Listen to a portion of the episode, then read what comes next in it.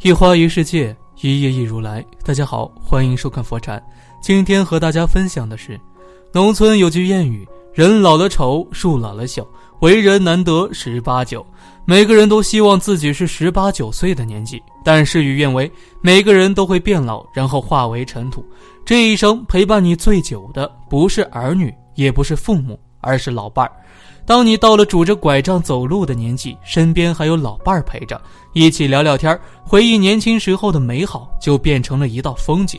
可惜好景不常在，总有一天老伴儿会先走一步。到底要怎样才能安度余生？建议你做好以下四件事：一、接受生老病死的自然规律。邻居张爷爷病重的时候，他们家的人都很悲伤，张爷爷的老伴儿却说：“先走一步的人是有福气的人，哭什么？”那一刻，我看到了这样的事实：先走一步的人，爱人成为了他临走之前的陪护人员，并且这世上再也找不到如此温暖的陪伴了。在饮食起居方面，爱人很贴心，掐准了一日三餐的口味，把这辈子最好的美味都品尝过了。最重要的是，精神上得到了鼓舞。虽然病入膏肓，但是不会太痛苦，反而是那个后走一步的人，因为失去了老伴儿。孤零零的面对病痛，心灵会受到重创。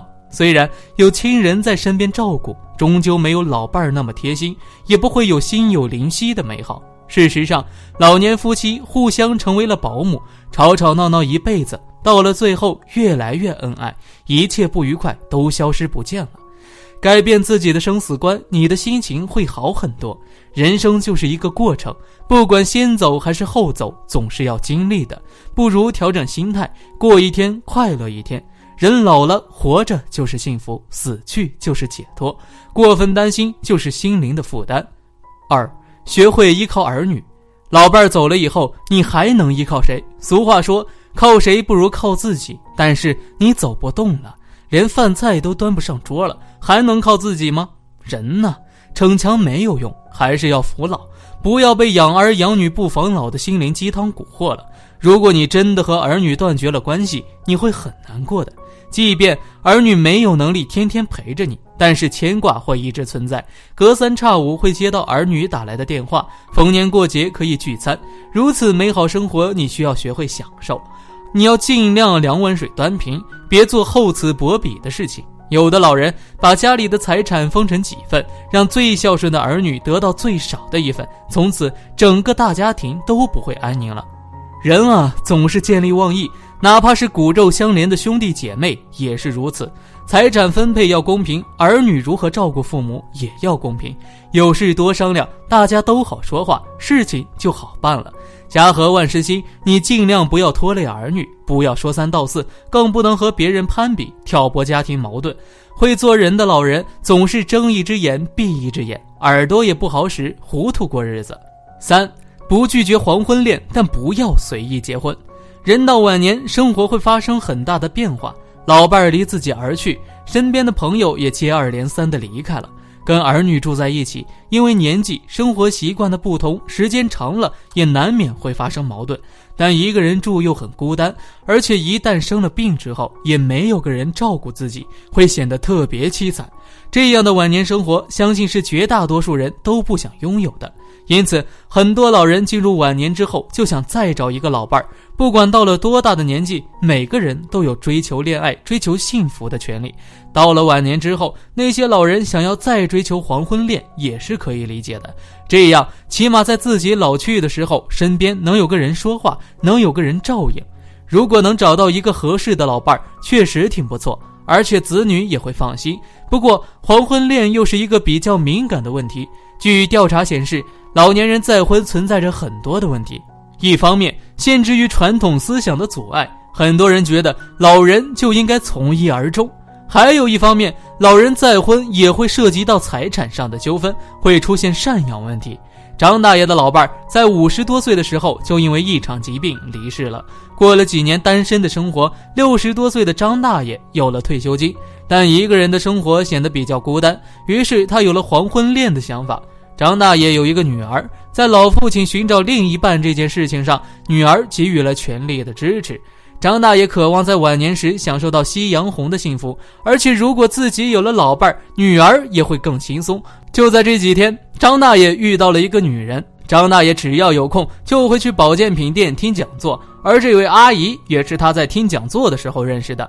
原本以为两个人可以共度晚年，没想到最后却被女子骗光了积蓄。张大爷在和这位女子聊天的过程中得知，对方今年五十五。老伴儿早在几年前就跟他离婚了，他只有一个女儿，如今来城里也是为了帮女儿带孩子。孩子上学之后，他就来保健品店里听讲座，一来二去，两个人慢慢就熟悉了起来。一开始恋爱时，这位阿姨向张大爷提的要求并不过分，有时候只是让张大爷给她充个手机费，或者让张大爷给她买件衣服。可随后要的越来越多，张大爷也不是个小气的人，他认为。老年时能遇到真爱不容易，一定要有所付出。可最后这名女子却越来越过分，她把张大爷所有的积蓄都骗走了，还玩起了失踪。虽然只有几万块钱，但这是张大爷辛苦存下的。张大爷怎么也想不到，一开始答应与自己共度晚年的人，如今说走就走，甚至还拐走了他所有的财产。如今只剩下他一人懊悔。俗话说：“可怜天下父母心。”作为母亲，想要筹一笔钱帮助儿子东山再起，和富人结婚，无疑是一个好办法。当然，并不是所有的老人都很恶毒，总有一些老人心地善良，愿意把黄昏恋进行到底。因此，老人要保持理智，不要被爱情冲昏了头脑。对于谋财的人，一概不要理会。如果一时半会儿看不清楚感情的真相，就缓一缓，假以时日就明白了。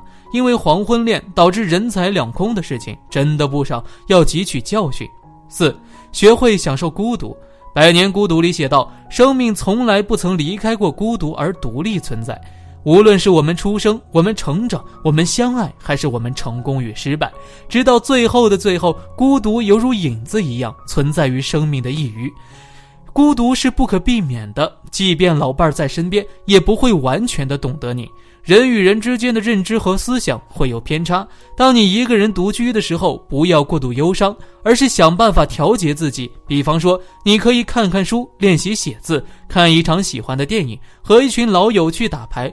你把自己封闭起来，那么孤独感就会无限放大，谁都没有办法让你变得快乐。人呐，不管什么年纪，遭遇了什么，都要心存美好，境由心生。你的心中有温暖，一切都会好起来。俗话说：“老人是条龙，向谁谁就穷。”从客观上来说，年迈的父母是儿女的负担。毕竟带着父母去外地工作不是一件容易的事情，放下工作很长一段时间都陪着父母也很难。儿女自己的小家庭也有说不清的难处。要是家庭不富有，每个月的赡养费都会发愁；家庭富有的话，拿钱给父母还要看枕边人的态度。任何时候要记住，尊老爱幼是传统美德。学会换位思考很容易。作为父母，要考虑儿女的难处。从四五十岁开始，就要准备好养老的钱和房子，经济上不给儿女带来麻烦。作为儿女，要把年迈的父母当成孩子，就像当年父母抱着你一样，拥抱父母。愿全天下的老人老有所养，老有所依，老有所乐。今天的分享就是这些，非常感谢您的收看。喜欢佛禅频道，别忘记点点订阅和转发哦。最后想跟大家说，现在佛禅已经正式开通了 Facebook，所以你只要在 Facebook 里面搜索佛禅，点击关注，就可以私信给我了。子木非常期待与大家的互动，在这里你永远不会孤单。